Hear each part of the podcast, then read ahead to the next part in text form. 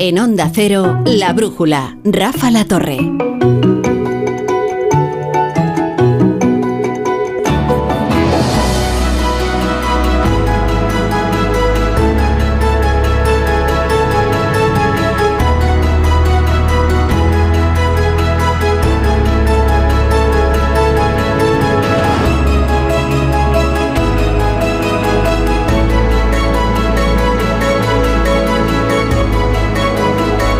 Que sea, por lo que sea, de, todos vosotros, al único que me imagino en Davos es a José Ramón Iturriaga. ¿Qué tal y tú? ¿Cómo estás? Eh, buenas noches. ¿Conoces Davos? Eh, conozco, no, no conozco. Ay, no me han invitado, no me han invitado. todavía, todavía estamos a tiempo. ¿eh? No para, no para este año, ya para las siguientes. Hmm. Claro, porque esto que se va por renta, la criba, o por influencia, o importancia. Yo creo que si tú te imaginas que él es el único que puede ir en esta mesa es porque va por renta. no por talento. Natalia Hernández, ¿qué tal? ¿Cómo estás? Buenas noches. Buenas noches. No, ir a cubrirlo, a cubrirlo, a Y por pelazo, ¿eh? porque aquí él y yo estamos ahí. por pelazo Iturriaga yo creo que sería un dignísimo invitado. Hombre, claro. Lo sentarían al lado de mi ley, ni más ni menos. Carlos Rodríguez Suárez, ¿qué tal? Buenas noches. Si tu criterio hubiera sido sitios oscuros, fríos y aburridos, hubieras acertado quién ha estado en Davos. ¿Quién está? ¿Tú has estado en Davos? Yo he estado en Davos. Ah, ¿y qué tal? Pues fue una de las semanas de trabajo más locas de mi vida, sin duda. ¿Y por qué? Pues mira, es todo un caos, porque en un pueblo diminuto se juntan decenas de miles de personas con unas medidas de seguridad em, disparatadas eh, con un clima helado, un metro o dos metros de nieve y suelos completamente congelados, y cientos de eventos al mismo tiempo en todo tipo de hoteles y, carpas. Entonces tienes que ir de un lado a otro mm, intentando elegir lo mejor posible, eh, superando el hecho de que te vas a perder justo las cosas que tus jefes quieren que, eh, que cubras y rezando para que el sitio en el que se líe, porque siempre hay un sitio en el que se lía gorda, te coja por lo menos razonablemente cerca. El, que Davos es una aldea, 11.000 habitantes. Es un sanatorio, sí. sí. Esto es como si metes a todos los líderes mundiales en Oporriño y encima nieva. Y, nieva y tienen que ir como, me los imagino como yendo de reunión en reunión como las muñecas de famosas, ¿sabes? andando así a, pasitos, a pasitos para no... Eh, y a un traspiés que les eh, dé con sus huesos en el suelo. Ignacio Rodríguez Burgos, ¿qué tal? Buenas noches. Muy buenas noches, Rafa. ¿Qué tal? Estupendamente. Muy bien, pues vamos con tu mirada cítrica, ¿no? Pues vamos allá. Hoy, sin duda, el gran protagonista del día es nuestro primo Retro, el macaco clonado.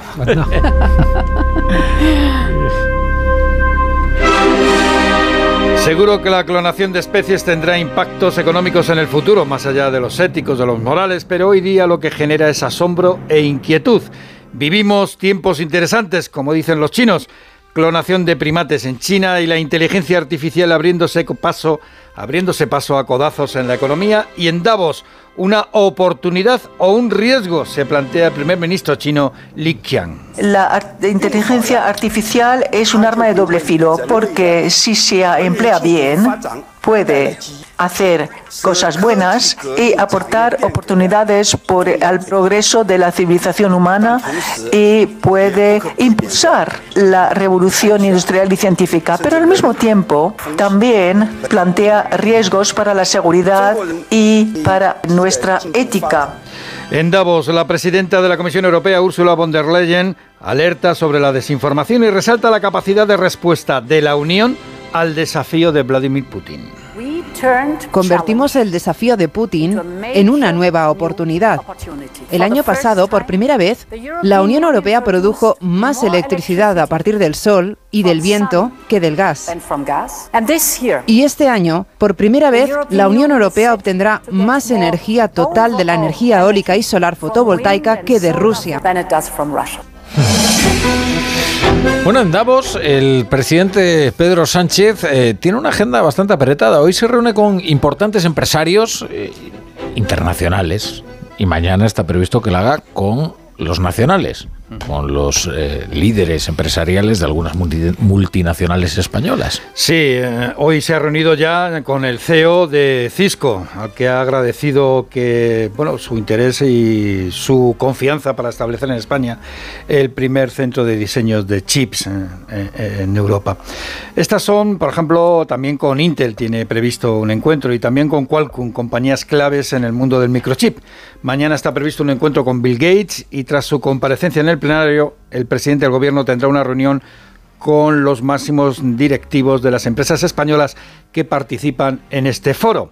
Los ojos están pendientes en los presidentes de Iberdrola y de Ferrovial. Entre tanto, el líder de la COE, Antonio Gramendi, vuelve a la carga contra la reducción de jornada laboral, dice que suponen más coste, y carga también contra los métodos del gobierno en el diálogo social. Cuando juegas un partido, el entrenador sale al campo, sabe que juega, pero claro, lo que no se encuentra es con que incluso el árbitro eh, tiene eh, la camiseta de los colores del equipo contrario. Es decir, eh, y entonces, bueno, pues ya, entonces ya concretamente todavía se genera más estabilidad.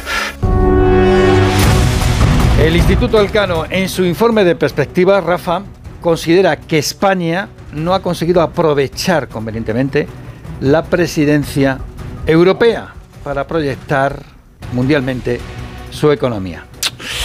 Se nos ha escapado, Iba. Oye, y tres pinceladas más de noticias empresariales. Pues mira, Ferrovial hoy es noticia por, por doble, ¿no? Se le complica la venta del aeropuerto de Heathrow, el más grande del Reino Unido. Ahora resulta que sus socios también quieren vender y salir volando. O sea que si todo el mundo quiere vender, pues ya sabéis lo que pasa con el precio. España pierde 15.000 empleos por culpa de los productos falsificados. Bruselas esto es interesante, acepta la alianza de Ford, de Honda y BMW para crear una plataforma común de recarga eléctrica y Apple ya no solamente es, bueno, a veces depende del día, la más grande y la más valiosa del mundo junto con Microsoft, sino que también es, a partir de hoy, la más grande en cuanto a volumen de venta de smartphone. Apple ha superado hoy a Samsung como el mayor fabricante de teléfonos inteligentes. Fíjate que yo pensaba que ya estaba por delante. ¿eh?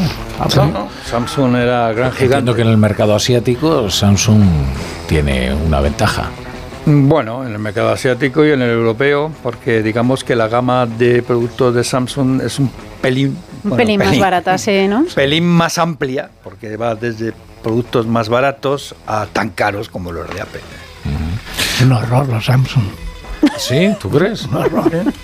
Pues yo, no, yo creo que es una gran marca, ¿eh? Pues en televisiones por lo menos. Yo hace años que no la uso, la verdad. También, es que me encantan los haters de pues, Apple, pero yo... Pues yo, yo utilizo de todas las marcas, pero sobre todo, fíjate, en los últimos tiempos de Samsung.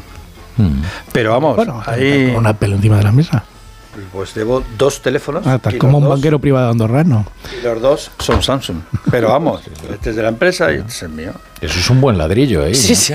yo los compro grandes. Se lo arrojes a alguien. Porque como no puedo llevar una, un, televisión 4K en el bolsillo, pues llevo un móvil. Yo, todo lo contrario, yo llevo lo más pequeño para, para que no me haga gordo. A mí me gusta. por cierto, la torre, no sé si te has dado cuenta, y Turriaga no lleva, no lleva funda tu ah, móvil. me engorda, ah, la, la, ah, funda, la, funda, me engorda. No, bueno, ya sabes aquí esto qué significa, ¿no? No, ya sabemos perfectamente lo que, lo que denota el que no tengas, eh, pues que vas de rico. Vas de rico. Me da igual que se te rompa el móvil. no, ese, no. ese, ese, es un Apple, claro. No, es más, tienes razón, eh, no va de rico. Eh, es que, no, no, no. Los que van de rico se compran una funda ostentosa que pone, yo qué sé, Dolce Gabbana, ¿no? Y, no, yo no, yo no lo hago por eso. Yo lo en, hago... en, estas tiendas de carcasas que hay, entonces no es de. Pero no, el, el verdadero rico es el que no lleva la funda y lo hace como descuidado, como bueno, a mí me da igual, ¿no? Porque si se rompe, pues otro. Le da igual. Rozaduras y tal. No, yo, Por eso has pensado en el parado. porque básicamente me abultan los bolsillos y ya pues, problema de, de, aspecto, de imagen y tal. Te lo puedes permitir. aquí no hay cámara, ¿no? Pero he hecho una foto, colgar mi foto habitual, colgado mi foto habitual y me he visto un poco la papada. Tampoco, la de Rafa tampoco. Vamos a ver, ya te he explicado. está mal, ¿eh? Te he explicado varias veces, y tú que hacerse un selfie siempre es traicionero, porque el gran angular lo que hace es. No eso. Claro. ¿Pero ¿Por qué no usas el temporizador? Si igual, lo pones ahí. Claro, eso es. El gran angular es muy peligroso. el gran angular te pone cara de besugo y además te redondea las facciones. Bueno, también es verdad que tampoco hace tanto que pasaron las navidades, ¿no?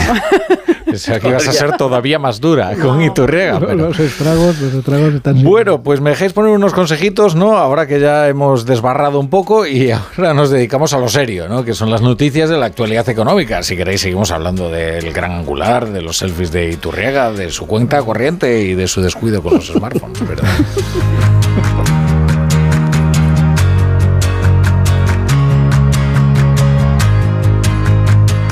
La brújula. La torre. ¿Te lo digo o te lo cuento? Te lo digo. Estoy cansada de que me subas el precio del seguro. Te lo cuento. Yo me voy a la mutua. Vente a la mutua con cualquiera de tus seguros. Te bajamos su precio, sea cual sea. Llama al 91 555 5555. 91 555 5555. Te lo digo o te lo cuento. Vente a la mutua. Condiciones en mutua.es. Bienvenido al Dream of de mis hijos están como una moto y necesitan desfogar, con cientos de metros para volverse locos. Cada momento tiene su crucero. Déjate asesorar y reserva ya tu crucero NCL con un 50% de descuento y todos los extras desde 149 euros. Consulta condiciones en la semana del crucero de viajes El Corte Inglés. Si sientes que todo te va sobre ruedas y no quieres que ningún bache en el camino lo estropee, el seguro de coche de línea directa está hecho para ti. Además de ahorrarte una pasta, nunca te quedarás tirado, porque tienes coche de sustitución también en caso de avería. Cámbiate ahora y te bajamos el precio de tu seguro de coche sí o sí. Ven directo a lineadirecta.com o llama al 917-700-700. El valor de ser directo. Consulta condiciones. ¿Cansado de toser? Toma Herbetón Respire. Herbetón jarabe con extracto de pino y eucalipto espectora y reduce el espasmo bronquial. Herbetón Respire. Consulte a su farmacéutico o dietista. Cuarta planta. Mira, cariño, una placa de Securitas Direct. El vecino de enfrente también se ha puesto alarma. Ya, desde que robaron en el sexto, se la están poniendo todos en el bloque. ¿Qué hacemos? ¿Nos ponemos una? Yo me quedo más tranquilo si lo hacemos. Vale, esta misma tarde les llamo. Protege tu hogar frente a robos y ocupaciones con la alarma de Securitas Direct. Llama ahora al 900-272-272. Con este estrés no consigo concentrarme. Toma Concentral. Con su triple acción de lavacopa, rodiola y vitaminas, Concentral consigue aliviar el estrés ayudando a una concentración más estable y duradera. Concentral. Consulte a su farmacéutico o dietista. La brújula.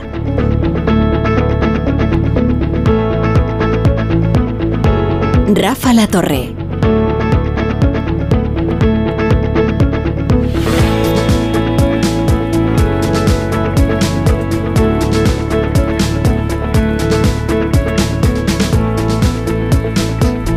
Bueno, son las 9 y 12, las 8 y 12 en Canarias. Estamos en la brújula de la economía con José Ramón Iturriaga, con Pablo Rodríguez Suárez, con Natalia Hernández y con nuestro fijo entre los discontinuos Ignacio Rodríguez Burgos. Hoy se da una circunstancia bastante curiosa en la prensa, que seguro que habrá reparado en ella eh, Pablo Rodríguez Suárez. Eh, leo aquí, en expansión, BlackRock. España no debe preocuparse por la compra de Naturgy dice Rob Goldstein. Eh, y, en la portada del mundo leo a uno de los eh, saudíes eh, diciendo España no debe preocuparse porque hayamos, nos hayamos hecho con una inversión estratégica en Telefónica. Y es que hay algo más preocupante que alguien te diga que no debes preocuparte, ¿no? No sé cómo leéis estas, bueno, igual es verdad, igual son inversiones que hacen estrategia y que no buscan eh, nada más que, obtener un, rendimiento. Sí. Eh, ah, en el mundo de la economía, yo creo que en el mundo de la economía eh, hay dos máximas absolutas. La primera es la que has dicho tú. No hay nada más preocupante que cuando alguien te dice que no tienes que preocuparte. Y la segunda, que solo hay una cosa peor que mentir, que es decir la verdad. Bien.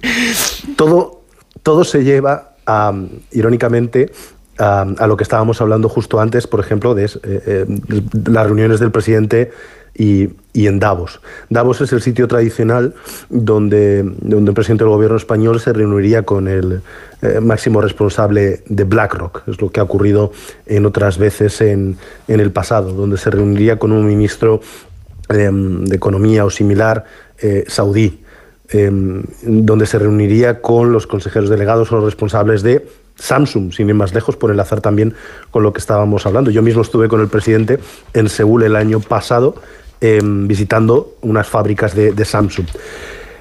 Hay dos elementos que yo creo que hay que destacar. Uno, que hay que, hay que hacer esto, o sea, hay que estar. En, es, es, no es limpio, eh, es raro esto de que un presidente del gobierno acepte que un líder de una empresa mundial le dé, 15, 20 minutos en un saloncito para hablar, pero no te queda otra.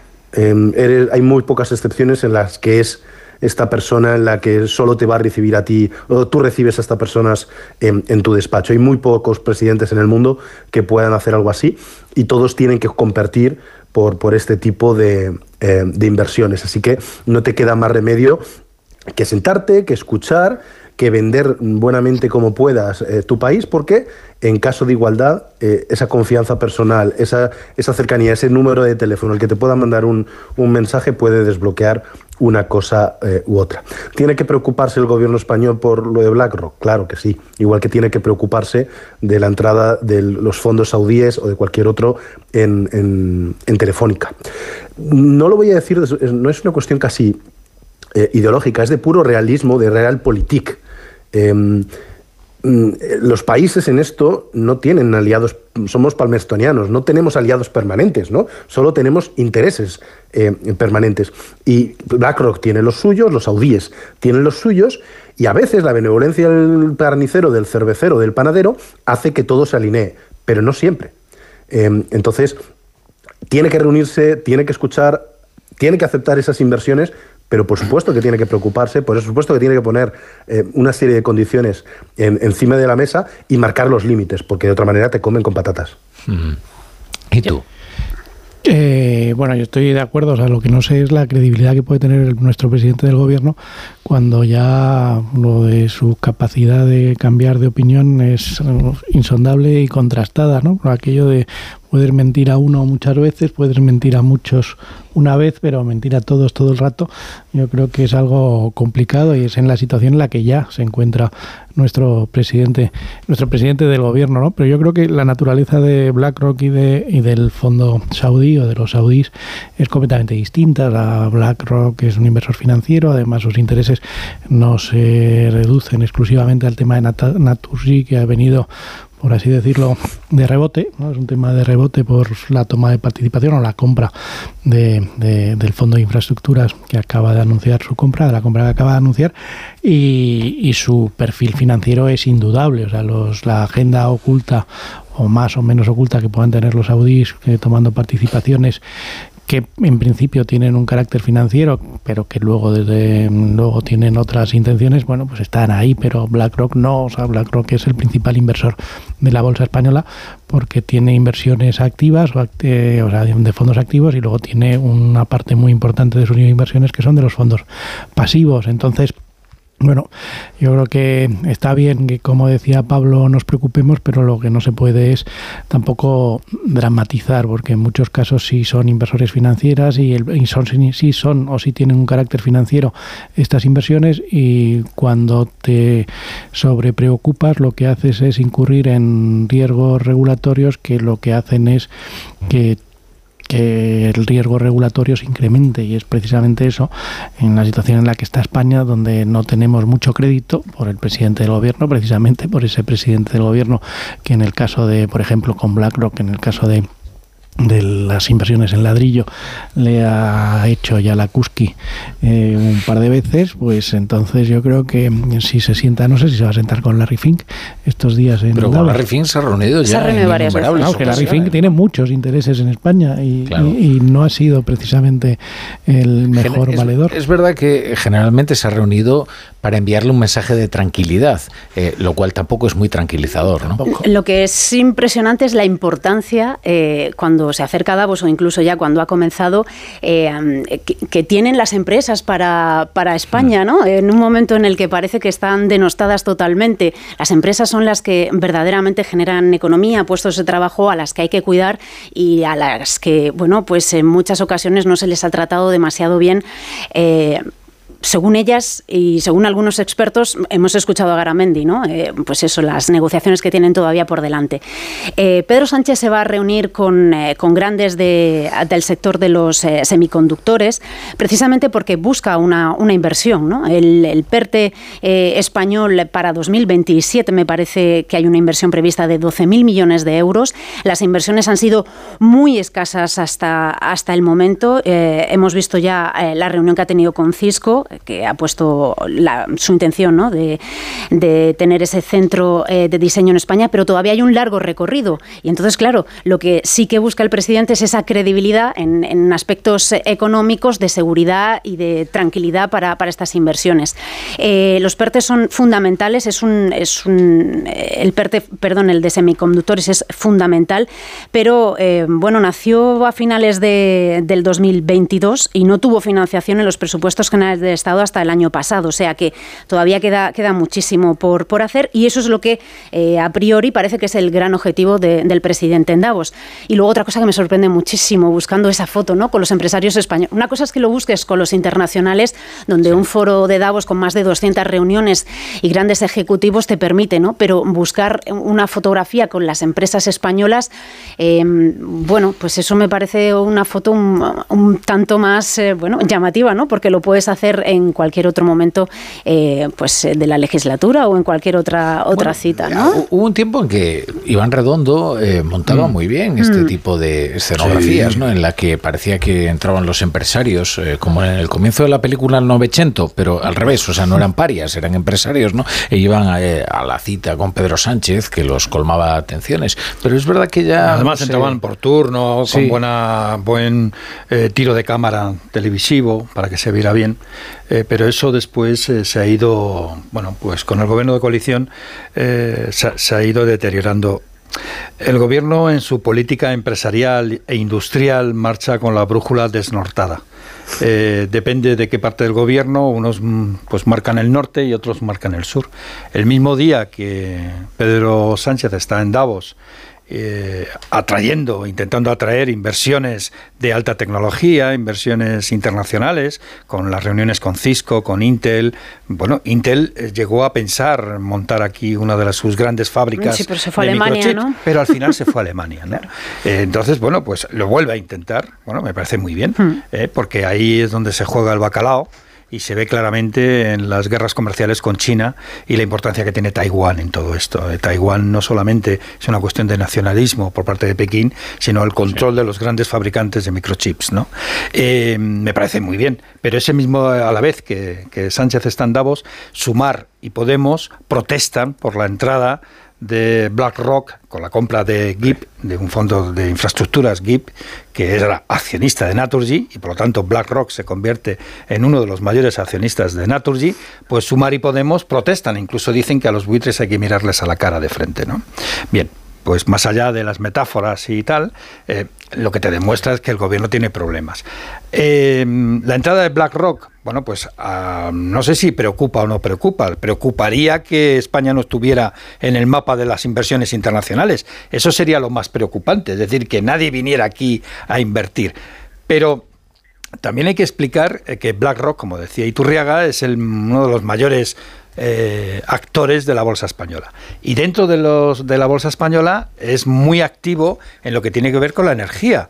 O sea, BlackRock no solamente es accionista de Naturgy, es accionista de Nagas, de Iberdrola, de Redella, de que es Red Eléctrica, de Solaria y de Repsol. ¿eh? Así, de entrada. O sea, es decir, de todos. Mm. Pero claro, eh, también es, junto con Naturgy, el máximo accionista uno de los máximos accionistas de Medgaz, que es el gasoducto con eh, Argelia. ¿Y por qué invierte ahí? Pues a lo mejor hay que preguntarse por qué invierte tanto en energía. Porque es donde se va a traer, junto con el microchip, es toda la transformación. O sea, BlackRock calcula que se va a invertir 3 billones de dólares en lo que tiene que ver con la descarbonización, con la transformación energética. La propia von der Leyen lo ha llegado a decir hoy en Davos. Europa pudo contestar, supo contestar al desafío de Putin cuando utilizó el gas como arma en la guerra de Ucrania. Ahora resulta que se produce más energías renovables en Europa, se consigue más electricidad con las energías renovables que con el gas ruso. Bien, bueno, la necesidad y la virtud, lo que dice muchas veces Sánchez. Ah. Pero, pero bueno, la verdad y la realidad. Bueno, pero la realidad es muy complicada. Pero bueno, el tema del, concurso de belleza en el que está ahora inmerso Sánchez en Davos, que es un beauty contest, un concurso de belleza donde tienes que ir pues exhibiendo tus mayores virtudes, lo que para que va a cojo, ¿no? A este concurso de belleza da porque ya se le conoce, ¿no? Se le conoce sus carencias, se le conoce sus engaños, se le conoce pues eh, sus trucos, ¿no? Entonces, bueno, pues es como un, como un mago que ya los trucos habla muy buen inglés, eh, tiene buena planta, claro, puede ir con cierta eh, seguridad es a un concurso de belleza. Pero, Se maneja bastante bien, eso es verdad. Tiene los fondos europeos, que es mucha Ya, ya, pero lo que pasa es que con los fondos europeos no es suficiente. O sea, cuando tú tienes este problema de, inseguridad jurídica, que Larry Fink BlackRock ya lo aprueba en sus carnes con todo el tema de inversiones no cotizadas, pero a través de compañías en todos estos esquemas build to rent, o sea, de construcción de casas para poner en alquiler, bueno, pues ya vas con un hándicap. Entonces, bueno, pues ese es el principal problema. Y yo creo que ese problema, eh, yo creo que va ligado con lo otro, que quiere hacerse la foto con las eh, grandes empresas españolas para tratar de refrendar su imagen. yo creo que es una persona que le preocupa mucho, se mira mucho el espejo, parece evidente que se mira mucho el espejo, gasta mucho también en, esa apariencia, parece ser, ¿no? Por la información que ha salido últimamente, no sé dónde la leí este fin de semana.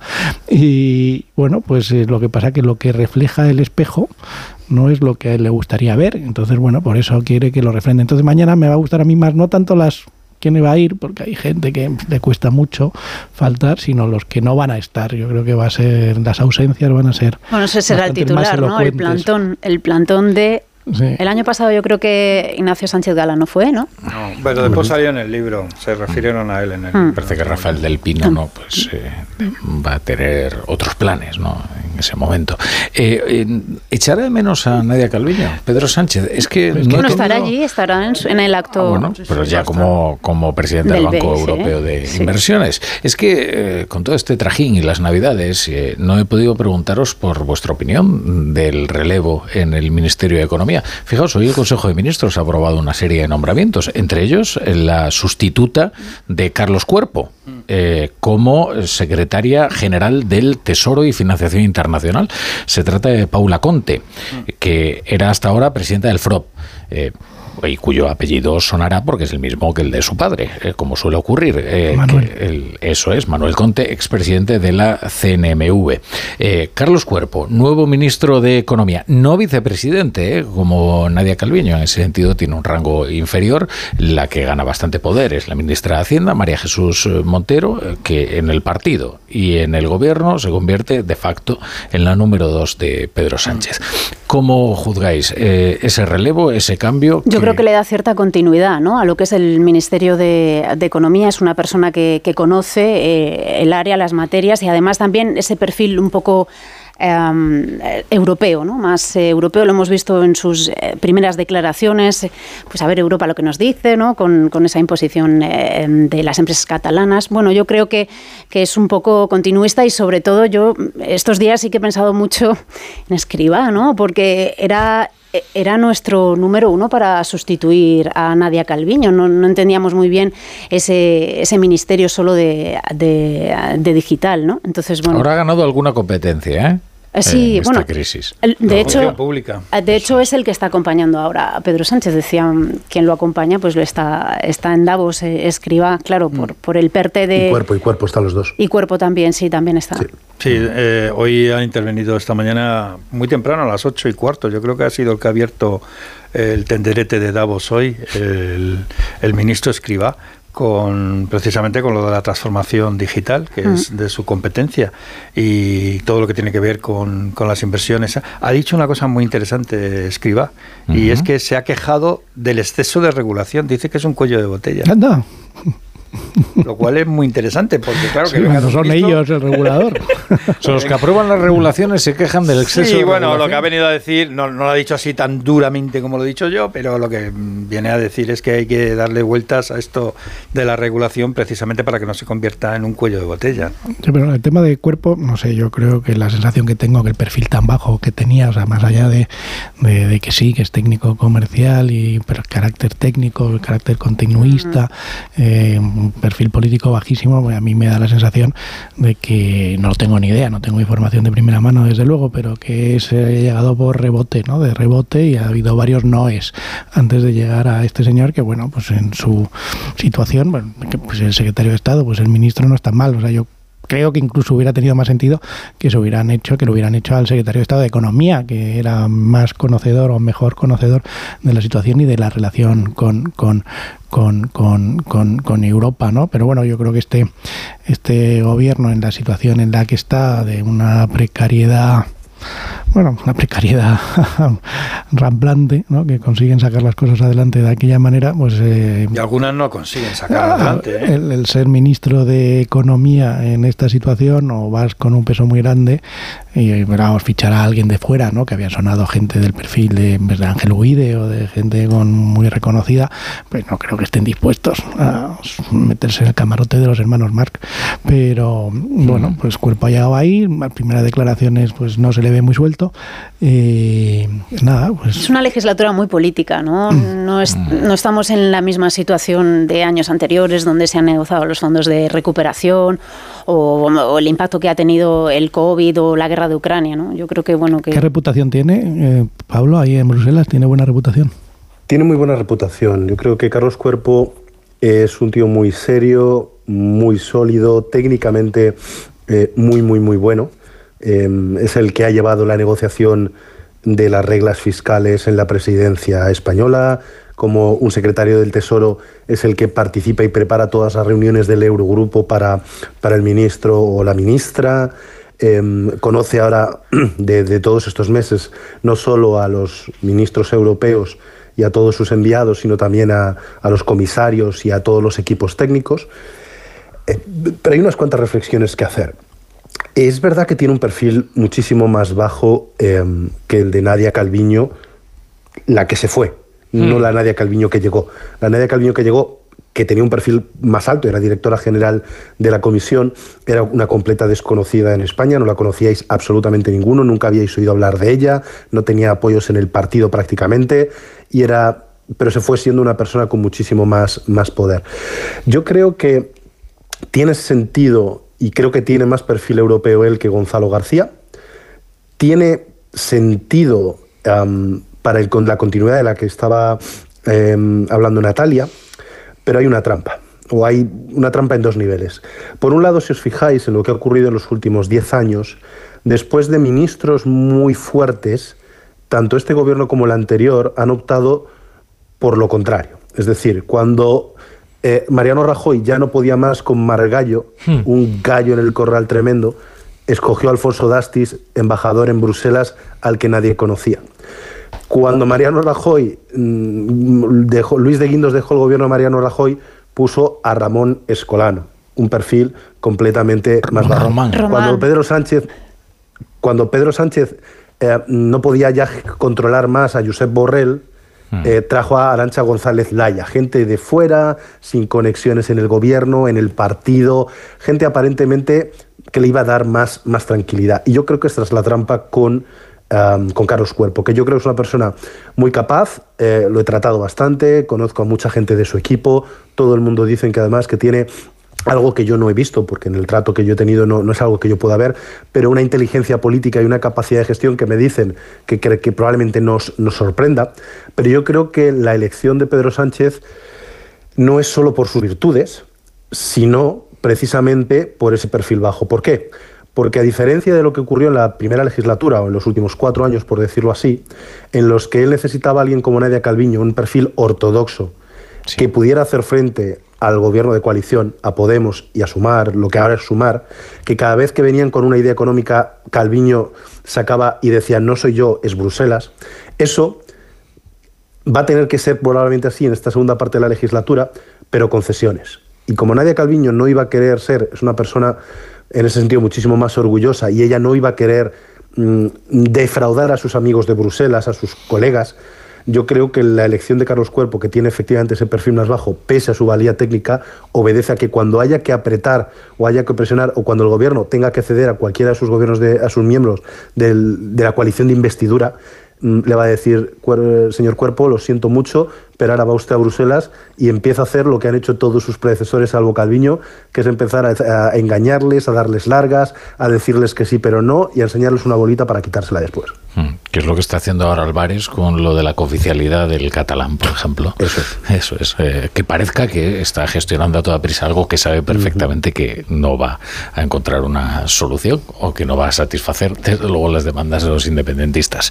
Eh, es interesante cómo la, la política es una trituradora de carne. Acaba de recordar Pablo Reyes Suárez una serie de nombres que ya casi habíamos olvidado. Román Escolano, por favor, sí. está como. Eh, bueno, Dastis, Román. Dastis, ¿no? Román fue Eh, ministro tres, tres oye, minutos. pero- Fue el pero que más- menos, ¿no? Es el ministro de Economía. Salió del BEI, además, Pero, ¿no? tuvo que luego no pudo volver. Bueno, bueno, bueno, injusticia. Más impresiona ¿no? el, el caso de, de Arancha González Laya, ¿no? que parece que ha pasado una eternidad desde que fue nombrada primero por Pedro Sánchez y luego cesada por Mohamed VI. ¿no? Y es, eh, no sé, es, un- es verdad, es una tritura de carne. ¿Qué, qué decías? eh, No, que el número es importante los secretarios de Estado. Y el secretario de Estado del nuevo ministro de Economía, de Carlos Cuerpo, es Israel Arroyo. Es decir, que era la mano derecha, la mano derecha en la seguridad social del ministro Escriba. Es decir, la mano derecha de Escriba es ahora la mano derecha del ministro de Economía. Sí, pero es sorprendente porque no es técnico comercial del Estado. No, es actuario y Sí. estadístico. Ya, pero es raro porque los técnicos se suelen rodear, son un cuerpo muy corporativista y se suelen rodear los unos de los otros. Por eso el ministro y la nueva secretaria del Tesoro son tecos para compensar el hecho de que han permitido a uno fuera de la casta. Yo creo que si llegara al poder, lo primero que hacía era expulsar a todos los tecos del gobierno, no permitir que ninguno pisara un edificio público. Pues si acabas de hablar bien de uno. Pero si- si- bueno, si pero bien me caen bien, ministro. pero no les dejaría, igual que a los diplomáticos, le quitaría la política exterior de sus sucias manos. No, el- la política económica no es de los tecos. Este es el Pablo que a mí me gusta. no es de los diplomáticos. A mí me gusta este Pablo, no el Pablo Empollón. Este es el que a mí me gusta, el que sale su verdadero ser. El ¿eh? destructivo. Sí, sí. Es verdad que hay pocas cosas tan divertidas como un buen prejuicio. Eso es verdad. ¿no? Creo que yo soy un gran partidario, ¿no? Además de exhibirlos. O sea, no, yo cosa en él. Ponemos unos consejitos y ahora hablamos de otros asuntos.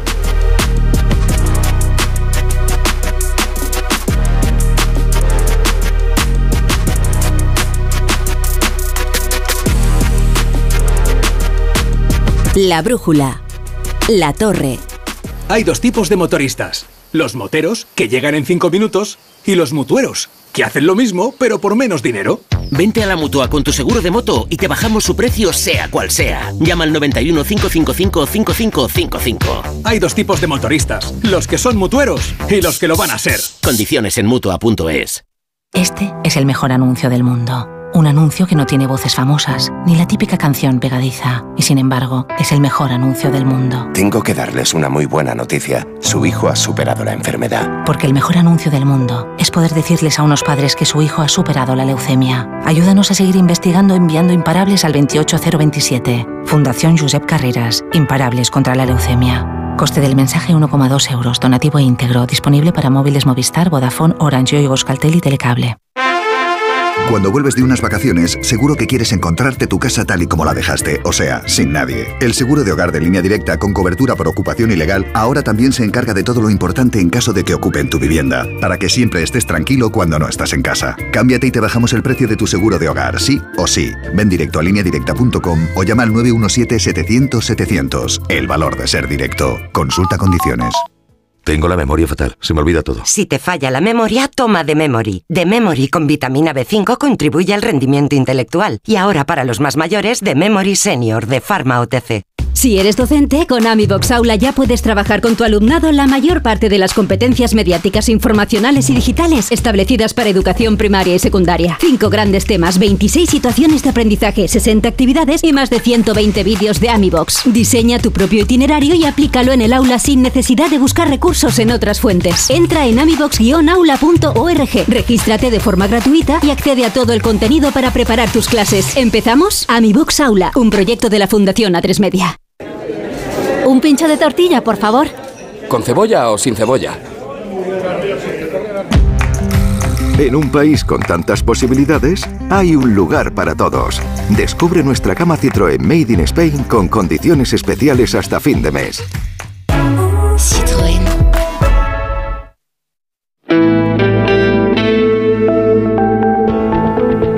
La brújula. Rafa La Torre. Bueno, entonces a Natalia Hernández le preocupa. ¿Por qué te ríes, Natalia? ¿Qué te malicias que te voy a preguntar? No, nada, nada. No, te preocupa el tema de las falsificaciones. Sí. Me habías dicho eh, que crees que está produciendo pérdidas millonarias y también de muchos puestos de trabajo. En España no hay una cultura que sancione la falsificación. O sea, Una aquí nos cultura. creemos que eso está bien, ¿no? O sea, vamos a Nueva York y nos compramos el, el- no iba a decir una marca, la- el, el Trolex de, de turno. Lo- Luego es una paletada, ¿eh? Porque, hombre, eh, aparece alguien con un reloj de 10.000 euros en la muñeca, hombre, pues no Pues sé, no. pues no sé. No, a mí no- la verdad es que las falsificaciones me parecen horrorosas. O sea, si no te puedes, es, es como si no te puedes comprar algo, no te lo compres, ¿no? Cómprate lo que puedas, ¿no? Eh, no, pero el tema de las falsificaciones me gustaba porque es algo antiquísimo. Buscando referencias en la antigua Atenas, ya realizaban inspecciones para determinar la pureza y, y- y el buen estado de la cerveza y del vino. Y además los romanos tenían un sistema estatal, era, eh, para proteger a los consumidores contra los fraudes y los productos de mala calidad. Entonces, el dato que hemos conocido hoy eh, es importante. Hay muchos productos eh, falsificados con una pérdida muy importante de puestos de trabajo y también de, de PIB, en realidad, para para la economía, pero entre los eh, más falsificados están los cosméticos, eh, el- productos de, de belleza, los juguetes para los niños, con, con la falta de seguridad que eso, Sí. que eso, que eso conlleva. Bueno, los cosméticos también. Sí, eh, también. Un atentado contra la salud Sí, pública. Pero ¿Cómo también el vino. También el vino. Hay falsificaciones eh, alimentarias. eh, leyendo algunos artículos, eh, puede llegar el coste hasta 30.000 o 40.000 eh, millones de, de euros al año en falsificaciones alimentarias. Hay de todo tipo, claro. Bueno, eh, desde la miel, el vino, como hemos visto aquí, la carne. y es. ¿Y, y eso dónde se vende? Bueno. no, no te lo vas a encontrar en un supermercado, ¿no? Evidentemente. No, pero bueno. Fíjate, en los canales online cada vez Claro, más. Y cada esa vez es la más. gran Que preocupación. a través de TikTok también he leído que, que a través de, de- de redes sociales y hay mucha venta online de falsificaciones. Los alimentarios, bueno, pues es que eh, imagina cualquier pequeña tienda o cualquier, bueno, pueden colar no Mm. grandes eh, superficies, pero sí que se puede colar ese tipo de productos, ¿no? Bueno, ahora quieren actuar contra los influencers, quieren regularlos. Es verdad que algunos de ellos eh, tienen más difusión e influencia que muchos medios de comunicación, que sin embargo sí están regulados. Eh, y tienen también una responsabilidad ¿no? ante sus seguidores a los que recomiendan muchos productos, muchas veces no siempre mm, debidamente etiquetados como eh, información comercial, digamos. ¿no? Bueno, Pablo. Pablo se nos ha ido. Está en Davos. No, no, estoy, estoy. Pero como me iban a interrumpir. Ah. Fue un silencio preventivo. No, no, que tú interven cuando quieras, ¿eh? No, no, pues yo creo, pues mira, voy a intervenir sobre los sobre la regulación de, de los influencers, porque es una cosa de la que, que justo hemos se ha hablado muchísimo aquí en Bruselas en la última semana, y no, mira, no, no he escrito todavía sobre ello, y, y- yo creo que tiene toda la lógica del mundo. Dentro de la Unión Europea en los últimos dos años ha puesto todo en marcha, toda una serie de, de directivas, dos en concreto, del comisario Bretón, em, para la regulación, y que es la que está forzando luego a compañías, las grandes, desde Meta a, a X ahora, a cumplir con toda la regulación europea en lo que tiene que ver con retirada de contenido, gestión, comentarios, etcétera, tiene todo el sentido que personas que son en sí mismos, o como tú dices, casi tienen más audiencia que algunos medios de, eh, de comunicación y sobre todo en lo que se considera público vulnerable, que tengan que estar sometidos a partir de, de ciertos umbrales. Se ha hablado de umbrales, hay países como Italia que tienen umbrales razonablemente altos, es decir, audiencias de un millón de seguidores, y es verdad que ese es un criterio que utiliza la regulación europea, que parte de, de, la, gran legislación te afecta, te afecta no solo cuando tienes un volumen de negocio o presencia en más de determinado número de países de la Unión Europea, sino si todo el número de usuarios que tienes es de varios millones. Pero yo creo que eh, un millón me parece altísimo. Yo creo que tiene que hacerse no solo además de forma meramente mm, consultiva, que es la idea inicial, sino de una manera muchísimo más, más agresiva. Sabéis que hay una, una, influencer italiana que esta Navidad ha sido, no sé si lo habéis comentado ya aquí en la, en la brújula, una influencer italiana, perdonadme el acento, Chiara Ferragni. Sí, Chiara, Chiara, Chiara, Chiara, Ferragni. Eh, por favor, no te Bueno, por eso he dicho, la mujer perdonadme. De Fedez, Fedez Sí. que es un rapero también muy influencer. Sí. Tengo una serie muy interesante.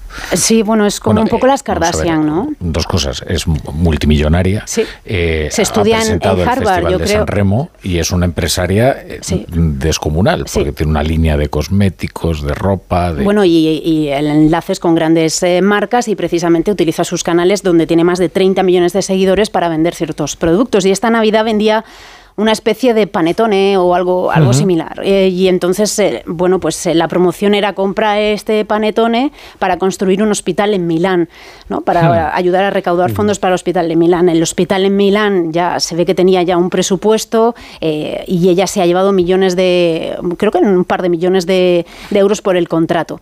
Entonces, claro, eh, es que la están investigando además también por fraude. Son 30 millones de seguidores, o sea, eh, esto tiene que regularse de, de alguna manera, ¿no? Entonces, eh, bueno, es que me parece además también para la pérdida de, de confianza, de credibilidad y las empresas eh, esto no lo perdonan, ¿no? Lo que es la credibilidad aquí en Bueno, cuanto las hay empresas huyen de eh, estos influencers en el momento que ven algo raro, Mm. evidentemente. la reputación de la que hemos hablado, ¿no? Lo que es el coste de la, de la reputación. Sí, pero fíjate, antes, eh, hace, hace tiempo hemos conocido algunas multas, ¿no? Eh, de, por ejemplo, pues un conocido presentador de un programa de salud que al parecer hacía publicidad encubierta de los Mm. productos. Esto es que recibía una remuneración no declarada por informar sobre determinados tratamientos, algunos homeopáticos, a saber. Eh, oye, la sanción fue durísima durísima, ¿no? Algunos de estos influencers no informan de que la camiseta que llevan, por ejemplo, está pagada o de que eh, un determinado vídeo es en realidad una acción comercial que está vendida como si no lo fuera, ¿no? Y Oye, yo creo que todos debemos jugar al menos con las mismas reglas, porque si no aquí se produce un desequilibrio en el que además la otra parte no puede alegar nada en su favor, eh, porque Chiara Ferragni tiene una influencia eh, mundial, pero eh, que, que ya quisieran eh, la inmensa mayoría de los medios de comunicación. Eh, Y eh, luego además obtiene un rédito muy generoso por todo lo que hace, incluido eh, el- el- la labor presuntamente altruista. En fin.